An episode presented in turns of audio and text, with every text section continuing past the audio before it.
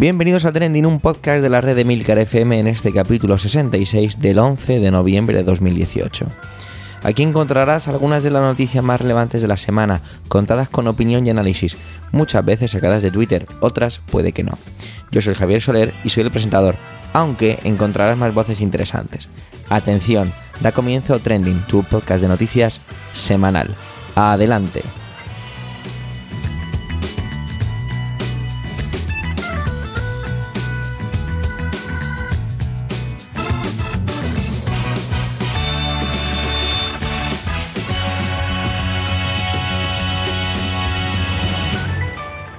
Una semana muy interesante que acaba en este domingo. Y también toca señalar que es importante este domingo, pero bueno, todo a su tiempo. Una de las cosas que han pasado esta semana están relacionadas con la educación. Quizás os topasteis con el Twitter, con, en Twitter, perdón, con el hashtag yo soy profe. Yo lo vi y me planteé hablar sobre ello, pero empecé a mirarlo un poco y la verdad es que me estaba empezando a aburrir. Así que dije, como tampoco quiero decir grandes barbaridades un domingo, pues lo omití. Sin embargo, José Antonio, que es todo un Jedi de la educación, sí que se ha decidido a hablar sobre ello. Así que, adelante José Antonio.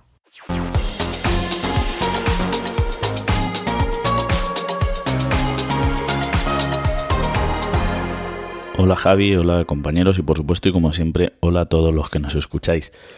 Esta semana venía dispuesto a hablar a partir de hablar sobre el tema, sobre el hashtag Yo soy profe, el hashtag que el Ministerio de Educación y Formación Profesional propuso para seguir el foro Educar para el siglo XXI, desafíos y propuestas sobre la profesión docente. Un foro, un programa que hubiese pasado sin más pena ni gloria, pero que se vio amplificado en las redes al calor de este hashtag. Sin embargo, y es que, bueno, el problema es que los docentes, y hablar de colectivos sé que siempre es complicado, se ven relegados y olvidados por parte del Ministerio. De alguna forma la sensación que tiene el docente que lleva tiempo trabajando es que las distintas formas, reformas van cayendo, pero ni se llegan a implantar ni siquiera cambian nada, ¿no? La sensación es que hay diferentes leyes, pero eh, al final en el día a día se sigue trabajando de una forma muy parecida o si cambia la forma de trabajar es casi por trabajo personal y, es duro, pero a veces casi fue un trabajo personal. Lo que pasa es que al final esta semana Hemos estado viendo cómo han ido cayendo una serie de noticias sobre educación. Eh, de repente el país titulaba que el escándalo de que en las últimas oposiciones a secundaria había habido muchos aspirantes con falta de ortografía. ¿Y qué tal? Eh, también Jordi Sevilla, por otro lado, en Twitter escribía que la mitad, ponía la mitad, eh, que de los países con más, más importante de la OCDE, sus docentes no eran funcionarios, no sé muy bien si realmente el problema de la educación es que los, docentes en la pública son funcionarios o no, bueno, no lo sé, no sé que ese no es el problema, eso sí que lo atestigo, ese no es el problema. Y de alguna forma han ido cayendo una serie de noticias sobre educación, como decía, eh, un poco, y realmente no quiero hablar, no quiero extenderme especialmente sobre esto porque tengo la sensación de que lo que está cayendo es una nueva reforma educativa que obviamente no se va a llevar a cabo porque el PSOE no tiene los apoyos suficientes ni tiene el tiempo para implantarla, pero que lo que quiere hacer es de alguna forma hacer una propuesta. El problema que tiene esta propuesta es que es una propuesta que obviamente no va a contar con el apoyo de otros grupos, ni porque el PSOE no lo está buscando y porque los otros grupos no van a querer sumarse a esa, a esa línea y que por lo tanto va a ser una ley educativa que como las anteriores no van a incidir en el problema de la educación, sino que lo que van a poner es un escaparate para sus posibles votantes. Eh, una de las cosas, por ejemplo, eh, otro de los temas sobre los que se hacía mucho hincapié era eh, sobre los repetidores. Por ejemplo, el país titulaba que los alumnos repetidores tendrían un programa específico, una, medida muy novedosa que de hecho ya está presente en muchas comunidades. Todo cambia para que nadie, nada cambie, porque en realidad no nos planteamos el porcentaje tan altísimo de repetidores y si eso tiene algún sentido. Proponían también que los alumnos de segundo bachillerato con una asignatura suspensa pudiesen titular. Una soberana estupidez, y lo digo así, no por nada, porque es que es que es ínfimo el número de alumnos en segundo bachillerato que solamente tienen una asignatura y que por eso no pueden titular. es completamente ínfimo. Sin embargo, no nos planteamos el número de repetidores en primaria y en los primeros cursos de secundaria. ¿Y cuál es el sesgo eh, sociocultural de esos repetidores? Como primero y segundo de la ESO, en los institutos los estamos convirtiendo en aulas de supervivencia. Y esto es literalmente así, porque no somos capaces de dar una respuesta a esos alumnos que a base de repetir los sacamos fuera del sistema y por otro lado no, somos capaces de dar respuesta a esos otros alumnos que entran en primero segundo de, la ESO, que tienen la edad más o menos de, como decía el tuitero Tony Solano, de Pippi Landstrom y, se tienen que enfrentar a esa amalgama. O sea, de verdad es, es para ver los en muchas ocasiones lo que son los pabellones de los primeros del primer de lo que era el primer ciclo de la ESO. Ya no existe eso de los ciclos. Pues en todos estos temas barruntaba y el otro día mientras esperaba a mi pareja tomando algo porque me había dejado la llave dentro de casa y estaba algo aburrida, ponía la, ponía la oreja en una conversación ajena, porque es que soy un poco, un poco cotilla. Yo digo que en realidad soy un flaner y que me gusta escuchar el pulso de la calle. No, es mentira, no digo esa estupidez. Sé que soy un cotilla ya está, pero en realidad me gusta encontrarme con, con estas historias. Y la conversación había una conversación con, de dos amigas de muy diferente edad, esto es importante. Eh, eh, una poco más que adolescente y la otra, y como decía, esto es importante, la madre de un niño de alrededor de seis años. A pesar de que en la conversación habían dicho que odiaban leer y hablaban de trabajos poco cualificados, eh, lo que me llamó la atención, esto puede parecer una tontería, ¿no? lo de los trabajos y demás, pero sí que es importante para entender lo que me llama la atención, es que la madre estaba muy angustiada porque sospechaba que su hijo de 6 años era disléxico. Se quejaba de que no le daban ninguna respuesta en la, en la escuela y que ella le reforzaba o algo así, ¿no? Ella reforzaba con él o algo así, no me acuerdo bien. Y además la compañera, ¿no? Pues le decía, le explicaba que se hablaban con términos muy técnicos y con una relativa soltura, ¿no? Con, con bastante soltura ahí de alguna forma me paré a pensar que en realidad el problema es que carecemos de pedagogía. Eh, esta, esta expresión de alguna forma ha sido muy manoseada, ¿no? También eh, lo de la pedagogía, tenemos que hacer pedagogía en la política, de alguna forma esto se puso de moda. Eh, no me refiero a eso. A lo que me refiero es que el paradigma ha cambiado, no podemos imponer la autoridad. Y esto lo sabe hasta Sergio Ramos cuando, cuando se refirió a, al posible fichaje de Conte por el Madrid, ¿no? Y es que la autoridad se gana, y es que debemos convencer. Un niño de 6 años no puede ser etiquetado como disléxico. De hecho, y según la ley, siempre hablo desde la comunidad en la que ahora vivo, y esto puede cambiar de unas a otras, esto lo dice la ley, pero luego en las aulas se hace lo que le da la gana, el aprendizaje de la lectoescritura es en primero de primaria. En infantil se deben trabajar lo que se llaman hábitos prelectores o prescribanos, es decir, despertar el interés del alumno, despertar el gusanillo, ¿no? que cuando el alumno llegue ya tenga una formación eh, fisiológica, biológica, digamos, esté preparado para entrar en la lectoescritura, de alguna forma tenga un interés ya creado. ¿Y esto por qué es así? Pues porque la lectoescritura es una tecnología muy compleja que va más allá de traducir una serie de signos y símbolos. Cuando nos, cuando nos empeñamos en que niños tan tan pequeños aprendan a leer y escribir, lo que estamos enseñando es a juntar letras, a ser junta letras. Pero la lectoescritura es algo más, es la llave que le llevará al alumno a la isla del tesoro, que le permitirá expresarse, expresar cómo se siente, cómo piensa, de alguna forma agrandar su mundo. Por todo esto podemos, podemos detectar dificultades y por supuesto exigir apoyos, pero sería injusto etiquetarlo desde una edad tan temprana, desde tan pequeñito. Si es que no debemos olvidar el efecto Pigmalión. Pero lo que realmente nos deja esta historia es que esa madre lo que necesitaba es que la orientadora la tutora, y aquí hablo en femenino porque el trabajo docente y sobre todo en estas primeras etapas está profundamente feminizado, se sentase con ella y le explicase todo este proceso. El trabajo de esos docentes con esa madre es convencerla y ganarse su confianza.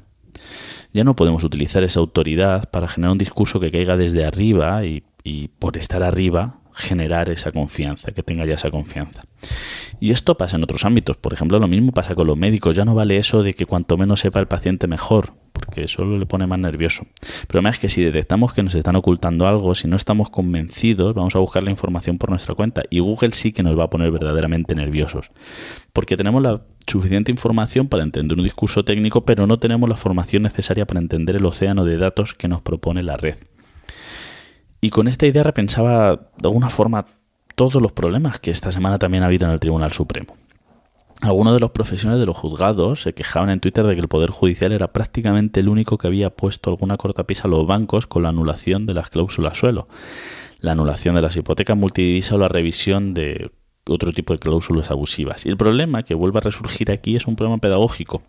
Probablemente no el único, pero sí el que está socavando la confianza en la autoridad eh, judicial. Probablemente no, seguro, no, no es el único, pero sí que, como decía, el que está socavando la confianza en la autoridad judicial. Los máximos órganos del gobierno del Poder Judicial, además de despolitizarse, deben pensar en cómo hacer más pedagógica su labor. Ya no vale hablar solo para los técnicos, tienen que explicar sus decisiones, porque los, ciudadanos oímos campanas, pero el lenguaje obtuso nos crea desconfianza. Lo que deben plantearse es que tienen que convencernos, porque no vamos a aceptar su autoridad porque sí. Puede que sea por una especie de espíritu progresista que me invade, pues siempre me ha invadido, pero no creo que todo se vaya al carajo. No creo que estemos peor que antes, ni que la sociedad esté infantilizada. Más bien todo lo contrario. Creo que, como decía Kant, estamos nos estamos atreviendo a ser adultos y esto implica exigir explicaciones. Muchas gracias a todos. Este martes tuvieron lugar las elecciones de mitad de legislatura en Estados Unidos y era casi obligatorio traerlas a trending. Para tal noticia, el director de la red, Emil Carr, ha conseguido sacar un hueco entre pañales, contra cuentos para dormir, trabajar y otros podcasts para así contarnos qué ha pasado en el país norteamericano. Adelante, Milcar.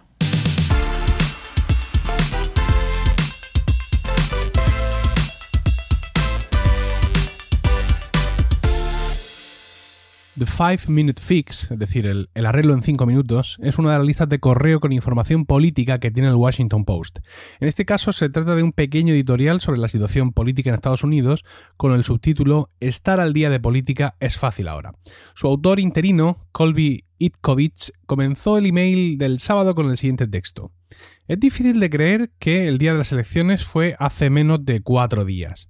Apenas han pasado 12 horas de la victoria demócrata y el presidente Trump ha despedido a Jeff Sessions. Ha nombrado como sustituto a Whitaker, crítico con la investigación rusa. Ha revocado las credenciales de un periodista de la CNN.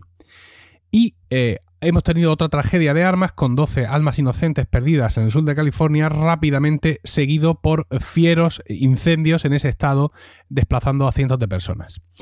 Y la situación en Estados Unidos realmente no puede resumirse mejor. Las midterms, elecciones legislativas a mitad de mandato presidencial, no han servido para aminorar el frenético ritmo con el que se vive en Washington desde el mismo día de la toma de posesión de Donald Trump como presidente. Estas elecciones suponen la renovación del Congreso, parte del Senado, algunos gobernadores y varios referéndums y otros asuntos locales. Pero antes de hacer la mirada global, vamos a centrarnos un poco en los datos. En estos momentos, sí, si podemos hablar de gran ola azul, el color de los demócratas, ¿no? Y todo lo, digamos, esto es como se predecía el resultado, ¿no? Esa gran ola, ese gran cambio. Bueno, pues estaríamos hablando de una ola nada uniforme. Ganaron donde se suponía que iban a ganar y consiguieron, sin embargo, los gobernadores de Michigan, Wisconsin y Kansas, así como las cámaras legislativas de siete estados, cambiando una tendencia de muchos, muchos años. También han conseguido la mayoría en el Congreso, como era de esperar, pero sin embargo han perdido incluso posiciones en el Senado, donde candidatos republicanos pro-Trump han arrasado. Eh, no obstante, senadores demócratas que apoyaron el nombramiento de Brett Kavanaugh como mm, juez del Tribunal Supremo también han ganado. Mujeres jóvenes, por su parte, pertenecientes a diversas minorías, han ganado su escaño, mereciendo además una icónica portada del New Yorker que os, os invito a buscar. Se ve como una sala llena de hombres, de hombres de mediana edad, blancos todos ellos, esos dibujos están en blanco y negro, y se abre la puerta de esa sala por la, por la que entran en colores, ¿no? Con, con, un dibujo en colores, estas mujeres negras, musulmanas, jóvenes, que vienen a irrumpir en, la vida política. Ha sido una portada muy comentada y que os animo a buscar por internet. Eh, grandes estrellas demócratas, por otro lado, como Beto O'Rourke, con una inversión tremenda en su campaña electoral, han fracasado en arrebatar sus estados de las garras republicanas, en este caso Texas con Ted Cruz, un ser patético y lamentable que se arrastra a los pies de quien le humilló durante las primarias republicanas sin a tipo de vergüenza o amor propio, pero oye, le ha servido para renovar el cargo cuatro años más. Eh, para mí, un español acostumbrado a que aquí todo el mundo vota a los suyos, a los de siempre, aunque sean una panda de delincuentes y estén robando el dinero público a manos llenas, este travestismo de voto, esto de que un republicano gane en un estado de demócrata y viceversa, pues la verdad es que resulta refrescante. Los resultados, los resultados son buenos para los demócratas, aunque realmente, como he dicho, no son la gran ola que se esperaba. Pero eso es suficiente para dejarnos por delante dos años muy interesantes de lo que queda de mandato de Trump no parece que los demócratas vayan a optar por un impeachment, ¿no? Por iniciar un proceso para destituir al presidente, aunque hay motivos sobrados para ello. El presidente miente todas las semanas mil veces, tiene varias investigaciones en marcha, en fin, un montón de historias.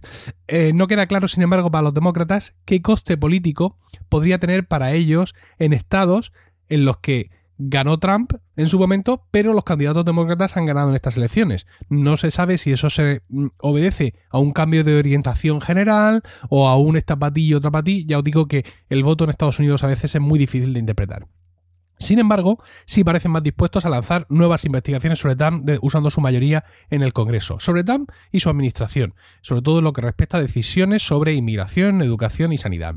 Trump eh, por su parte, ha salido en una rueda de prensa eh, muy, muy enfadado, pese a que decía que era el ganador, pero se le veía molesto. Uno no está tan molesto cuando ha ganado, pero bueno, indicando dos cosas fundamentales. Primero, aviso a navegantes republicanos. Han ganado los candidatos republicanos que le han apoyado. ¿Vale? Los candidatos que más se han adherido al estilo Trump, al trumpismo, donde él mismo, lo de trumpismo tiene un, significado en español curioso, eh, él mismo ha ido a hacer campaña por ellos y los candidatos republicanos que se han mantenido más distantes han perdido. Y aviso a navegantes demócratas, si el Congreso me investiga, que se vayan olvidando de acuerdos entre partidos respecto a comercio, infraestructuras y eh, prescription drug costs. Esto podría decirse algo así como el presupuesto para recetas, creo yo. Bueno, literalmente ha dicho, they can play the game, but we can play it better because we have a thing called the United States Senate. Es decir, ellos pueden jugar este juego, pero nosotros podemos jugarlo mejor porque tenemos una cosa llamada el Senado de los Estados Unidos, aludiendo a que los republicanos todavía controlan el, Senado. Eh, creo que soy mejor, y sí que Trump, creo que soy mejor eh, jugando a este juego de lo que ellos son, pero bueno, en fin, ya veremos. Eh, en Estados Unidos, eh, sobre todo esto va para los españoles, el Senado y el Congreso tienen competencias distintas y, definitivas. Es decir, mm, el Senado no significa, no, se mm, limita a corroborar todo lo que hace el Congreso. Aquí en España el Congreso realmente es lo importante. Allí ambas cámaras tienen eh, cosas importantes y cosas únicas, competencias únicas que, desempeñar. Ah, como he dicho, mm, o como comentaba al principio que había dicho uh, Colby Ikovich en The Five Minute Fix, todo esto parece que fue hace un siglo, ¿no? Porque todavía con recuentos pendientes, con votaciones impugnadas y todavía no resueltas, todavía con varios escaños en el aire, Trump ha despedido a Jeff Sessions. ¿Quién es Jeff Sessions? Bien, Jeff Sessions era era el fiscal general del Estado, ¿no? El fiscal general allí es el ministro de Justicia, por así decirlo, que tiene ese otro cargo. Jeff Sessions es un tipo abyecto, es, eh, eh, se parece al innoble ácido nitrix de Asterix, es, es un racista, es un fascista, es, es, un ser tan despreciable como que fue el que se le ocurrió justificar el separar a los niños de los padres inmigrantes argumentando que la Biblia eh, autorizaba para ello. O sea, es, es este tipo de, de, persona. Eh, ha presentado, bueno, se ha hecho pública una carta en la que Jeff Sessions dice a su petición, ¿no? A petición de usted, señor presidente, presento mi dimisión, ¿no? Una carta que ha llamado mucho la atención porque no llevaba fecha, con lo cual suponemos que es algo que ya estaba cocinado desde antes porque Trump nunca se ha llevado bien con Sessions. ¿Esto cómo es posible? Si es un cargo que ha nombrado él, si es uno de su calaña. Bueno, pues es posible porque, bueno, Sessions es, digamos, del, del Partido Republicano de siempre, de toda la vida, uno de los primeros que se unió eh, rápidamente a Trump, que vio venir que esto era el futuro y que le apoyó sin fisuras desde el primer momento, pero sigue siendo, digamos, ese representante del, partido de toda la vida, ¿no? Eh, sin embargo, Trump tiene un gravísimo problema con él, y es que cuando surgió el tema de la investigación rusa, es decir, la posible, el, posible complot entre Trump y Rusia, un país extranjero, para eh, boicotear o de alguna forma influir de forma ilícita en las elecciones al presidente, eh, Jeff Sessions, en el último atisbo que le queda de decencia, dijo, si yo soy parte de la campaña electoral, porque yo he participado en la campaña electoral, yo, como fiscal general, no puedo eh, hacer esta investigación, con lo cual me debo de recusar a mí mismo y debo de buscar un fiscal eh, especial, en este caso Mueller. Ah, ¿Qué es lo que pasa? Pues que salió inmediatamente Trump diciendo que si él hubiera sabido eso, no le hubiera nombrado fiscal general, ni muchísimo menos. Lo cual eh, es como decir, si yo hubiera sabido que tú optabas por la separación de poderes y, el, digamos, la independencia de la justicia, no te hubiera nombrado ministro de justicia. No, pues son las cosas de Trump. El caso es que eh, lleva ahí con eso encajado, encajaico, y finalmente, pues insisto, le ha despedido eh, cuando las urnas todavía no estaban guardadas en sus armarios. ¿Por qué? Pues porque seguramente si lo hubiera despedido antes hubiera tenido consecuencias electorales para él, ¿no? Votantes en general que valoran mucho la independencia de la justicia y gente del partido que ve a Sessions como alguien abyecto, pero de su abyecto, es decir, de alguien de su partido, y no le hubiera gustado esa jugada. Pero la cosa no ha acabado ahí. La cosa es a quién ha nombrado. Ha nombrado a Whitaker. ¿Quién es Whitaker? Whitaker es Matthew. Matthew Whitaker es, eh, digamos, el jefe de gabinete de Sessions. No ha nombrado al fiscal general adjunto. Mm, Rothstein creo que se llama, que es, quien tiene que ocupar el cargo, ¿vale? Sino que ha cogido a otro de por allí y lo ha nombrado. Que sí, que este va a hacer un trabajo fantástico, que es un tío estupendo, que no sé qué, no sé cuánta. ¿Por qué le ha nombrado? Pues le ha nombrado porque Whitaker es un conocido, eh, vamos a decir, escéptico de la investigación rusa, con lo cual podría no recusarse a sí mismo e interferir en el trabajo de Mueller e incluso llegar a despedirle. Cuidado con esto. Algo que el fiscal general adjunto, Rothstein, no va a hacer, porque de hecho Miller responde directamente ante Rothstein y él ya muchas veces ha dicho que él estaba de acuerdo con Sessions en que esa investigación tiene que ser independiente y seguir su ritmo y que Dios proveerá. Pero es que no solo eso, o sea, le ha nombrado por esto, pero es que además no puede nombrarle. ¿Por qué no puede nombrarle? Hay un montón de artículos publicados en internet explicando por qué no puede nombrarle.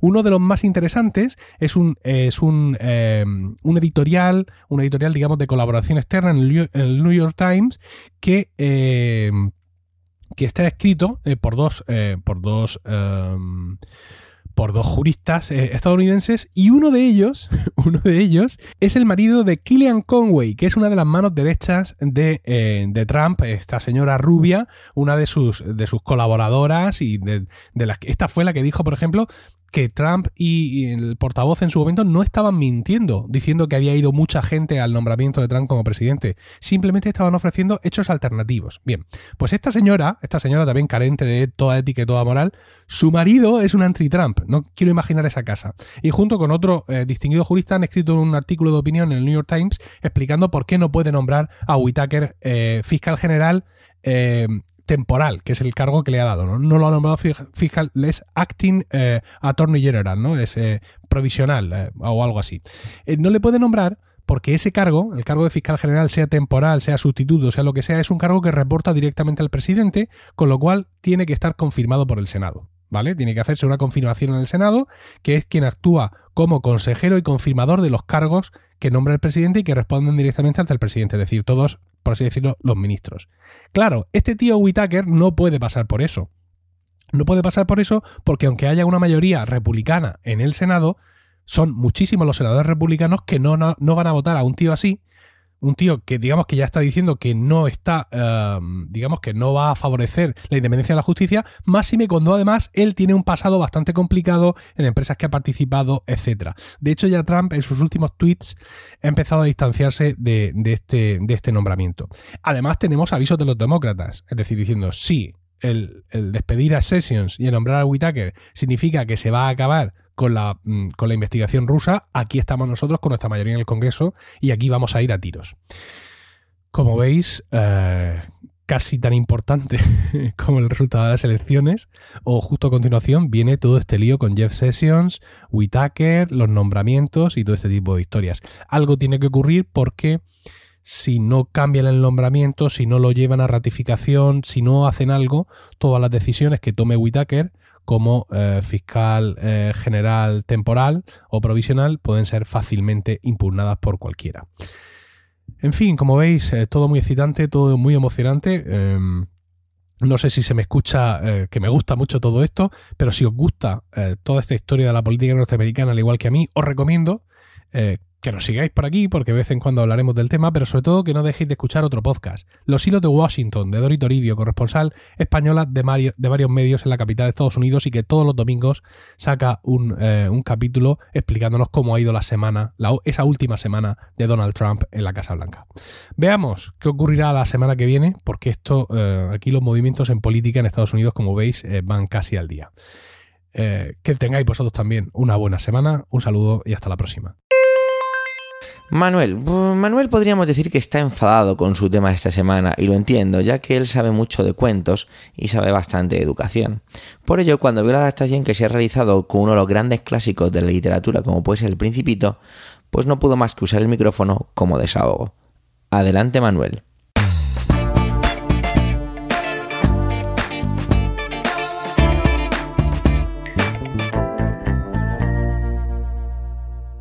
Hola oyentes, hola equipo trending. La semana pasada ya comenté que había sido una semana de princesas y adelanté que seguramente esta hablaría de esa adaptación del Principito que una editorial de nueva creación ha perpetrado. sí, ha perpetrado. Perdónenme, pero voy a omitir intencionadamente el nombre de la editorial y de las personas que están detrás de tamaña afrenta a la obra de Saint-Exupéry que recuerdo se publicó en 1943, en plena Segunda Guerra Mundial, y que se atrevió a hablar de belleza, o de la belleza de las pequeñas cosas en un mundo en guerra. Aunque según esta editorial, todos los protagonistas, menos la rosa, en este libro, son hombres. Y claro, eso no puede ser. En la web de la editorial uno se puede descargar los dos primeros capítulos. Sin embargo, antes de comentar lo que he encontrado en estos dos primeros capítulos, quisiera leer la ficha del libro que aparece en algunas webs de venta y distribución y que entiendo yo no son más que una ficha tipo creado por la propia creada por la propia editorial.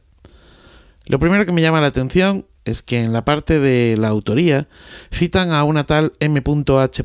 y luego a Exupéry como coautor. Tela marinera. Em, la ficha del libro dice así. La Principesa es una adaptación de la obra El Principito de Antoine de Saint-Exupéry, fiel al mensaje transmitido por el autor.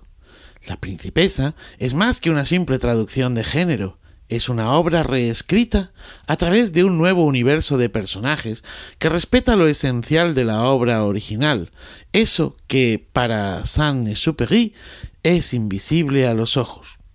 El público infantil y adulto que lea La Principesa acompañará a nuestra aviadora protagonista en su redescubrimiento del amor y la amistad a través de su pequeña amiga de cabellos violetas, viajando a planetas donde los oficios son desempeñados indistintamente por hombres y mujeres, y donde los animales reciben un trato un poco más amable que en la obra original.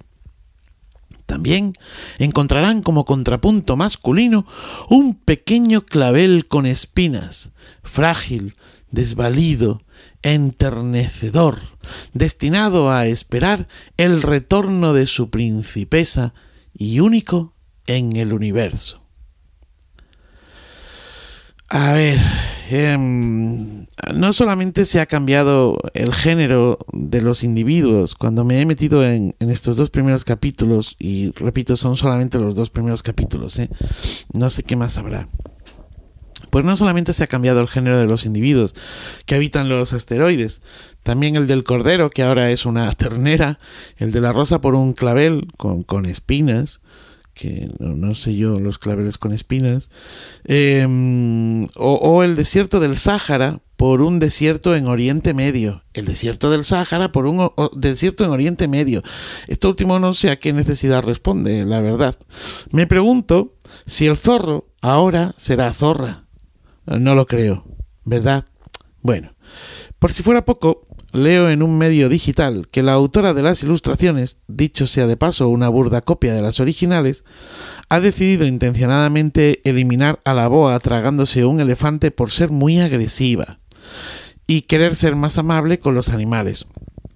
Madre mía, madre mía, vamos a ver. Primero, no, no han entendido nada.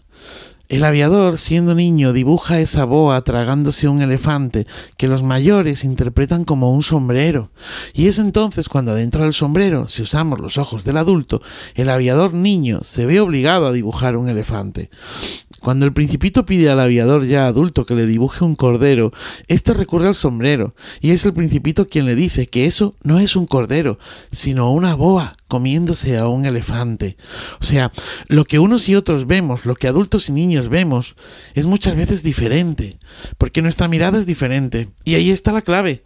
¿Acaso no es maravilloso que las miradas sean diferentes? ¿Acaso no es maravilloso que la mirada del otro pueda cambiar la tuya? Y en segundo lugar, ya está bien del buenismo con todo, ¿no? Incluso con los animales. Las boas son peligrosas, matan y comen, como nosotros matamos animales y arrancamos plantas para comérnoslas. No quisiera yo ver a ningún niño delante de una boa, un tigre o uno de esos perros agresivos que hay en muchas de nuestras ciudades. En fin, eh, leí estos días atrás un artículo al hilo de esta estupidez de adaptación de Víctor González en el medio digital La Región. En el artículo, Víctor sacaba a relucir la prohibición en Estados Unidos de matar a un ruiseñor y Huckleberry Finn, y que, como quizá algún oyente recuerde, fue protagonista de uno de mis trending. Él planteaba en el artículo esa moda recurrente de revisar los clásicos de todo tipo por el hecho de ser políticamente incorrectos, la moda de usar el lenguaje inclusivo y que todo sea Mr. Wonderful. Esto último lo añado yo. Ya me han escuchado en este podcast, no en el de hoy, sino en Trending, hablar anteriormente de la necesidad de ficción que tenemos los seres humanos y de cómo ha florecido una nueva pseudo literatura homeopática que ofrece una ficción más de autoayuda que otra cosa. Víctor González se preguntaba en el artículo que qué va a ser lo próximo, ¿no? ¿Por qué no hacer unas hermanas Karamazov? O una Quijota de la Mancha, o un caperucito rojo, o un ratoncito presumido. Pues yo tengo la respuesta. Porque la misma editorial de La Principesa ha publicado La Casa de Bernardo Alba, donde no solamente se introducen cambios en el género de algunos de sus personajes, sino que se reorientan sus inclinaciones sexuales. Me resulta muy triste que dos obras universales, universales en el sentido más amplio del término universal, es decir, que comprende y es común a todos en su especie, sin excepción de ninguno, se hayan convertido en obras de género, que el filtro violeta, eh, que, que es un, filtro que está inundando eh, nuestra sociedad y que desde mi punto de vista en ocasiones se equivoca, haya perdido de vista la diversidad y la grandeza del principito. Me parece que perder de vista esto, me parece que perder de vista que el drama lorquiano está escrito por un hombre homosexual y que denuncia la opresión de la mujer en el tránsito de la Segunda República a la Guerra Civil, es, a mi modo de ver, un gran error. Feliz día y feliz vida. Hoy, cuando se graba y publica este capítulo de Trending, es 11 del 11. En la cultura asiática se denomina el Día de los Solteros y desde hace ya varios años se ha convertido en otra excusa consumista antecesora del Black Friday. Así que ya sabéis, cuidado con las tarjetas de crédito. Sin embargo, hace tan solo 100 años, y repito, tan solo 100 años, no había ni Día de los Solteros, ni tarjetas de crédito, ni pretexto consumista. Hace tan solo 100 años, un 11 de noviembre de 1918, se filmaba el final de la Gran Guerra, llamada posteriormente la Primera Guerra Mundial. Lo primero que pienso es el peso de las palabras, los nombres, los títulos. Guerra Mundial. Es realmente aterrador y lo decimos sin que nos tiemble la voz ni siquiera un ápice. Entonces, ¿qué es más aterrador? ¿El nombre? ¿Lo que va detrás?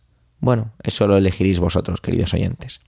Sin duda, el mundo ha cambiado mucho desde entonces, tanto que parece que han pasado mucho más de 100 años, y quizá ese sea otro de los problemas. Este fin de semana, más de 70 líderes de países del mundo se reúnen en París para conmemorar esa firma.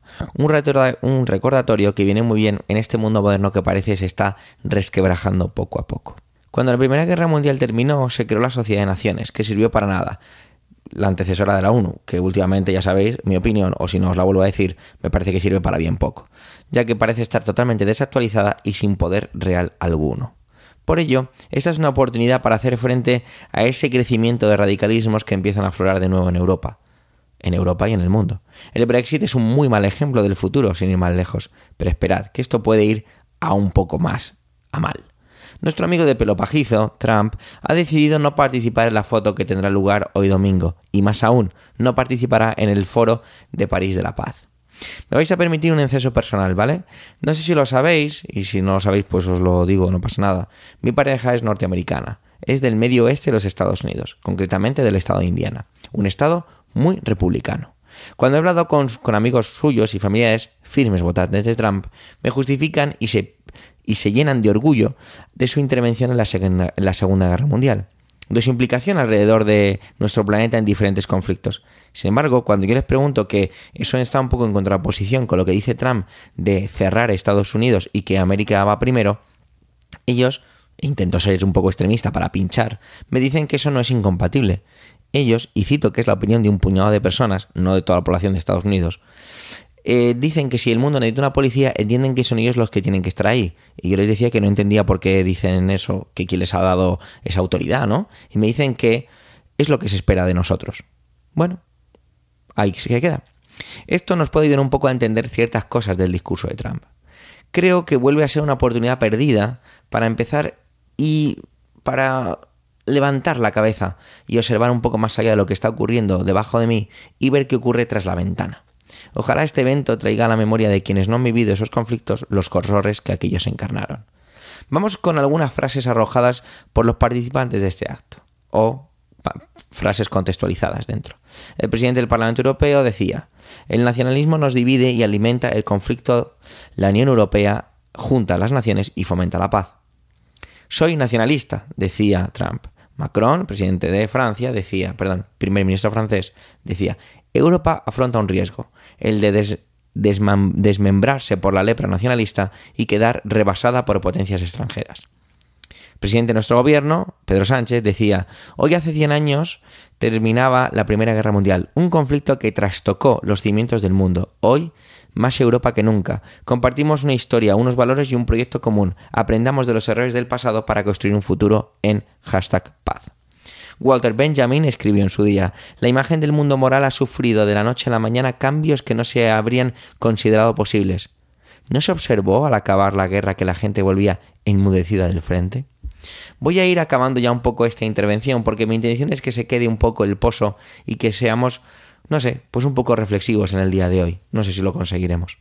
Y es que cuando estaba en Twitter buscando estas frases de los diferentes eh, personajes que pudieran aportar algo para mi intervención, me topé con un artículo de la BBC que me da mucho la atención porque decía cinco grandes mitos de la Gran Guerra que fueron que eran falsos. Dicen que no se dice que fue el conflicto más sangriento hasta el momento y resulta que no, que el conflicto al sur de China 50 años antes tuvo muchísimas más víctimas. Bueno, pues qué queréis que os diga, un asqueroso ranking. También se dice que nadie ganó, pero el artículo desde un punto de vista puramente militar afirma que el Reino Unido y los aliados lograron una victoria más que convincente. Dicen que el Tratado de Versalles fue muy duro. Sin embargo, se justifica el artículo diciendo que se dejó a Alemania como el país más grande de Europa Central y que apenas había ocupación. También justifica que en la guerra franco-prusiana en 1870 el, el tratado fue muchísimo más duro. Bueno, pues más datos. Las técnicas en el frente occidental no cambiaron frente a los conflictos continuos fracasos. Si se compara desde un punto de vista del inicio en el que prácticamente se lanzaban al combate con un rifle y poco más contra el final de la guerra, se dice que fue uno de los, se puede afirmar, o dice el artículo, que fueron cuatro años de un avance tecnológico espectacular. Armamento mucho más modernos, que podían incluso incluir lanzallamas, radio directamente en el frente, aviación, gran precisión de artillería. Queda claro que es más cierta la afirmación que dice que sí que hubo una evolución. Bueno, todo el mundo la odió. Esta eh, parte del artículo me parece un poco de mal gusto. Se dice que los británicos vivían muy bien, con dietas altas en calorías y sin grandes esfuerzos. No sé, a mí me parece una frivolidad espectacular. Pero bueno, hay que dar artículo. Ojalá este día sirva un poco para reflexión más que para otra cosa, pero mucho me temo que el día de los sorteros y otros velos que nos vamos poniendo nosotros no nos dejarán ver la importancia de lo que pasó hace tan solo 100 años. Y con esto hemos llegado al final de este sexagésimo sexto capítulo de Trending. Gracias por el tiempo que habéis dedicado a escucharnos. Tenéis los medios de contacto y toda la información y enlaces de este episodio en emilcar.fm barra trending, donde también podéis encontrar los demás podcasts de la red en Emilcar FM. De hecho, allí, en la cabecera de la web, se ha puesto un botón para que os registréis y recibáis una newsletter con todas las novedades. Si os gusta Trending, recomendarnos debatir nuestras intervenciones, completarlas con comentarios y si después de todo lo anterior nos dejáis unos unas estrellitas en iTunes, pues oye, eso nos ayudaría mucho a crecer. Un saludo y hasta la semana que viene.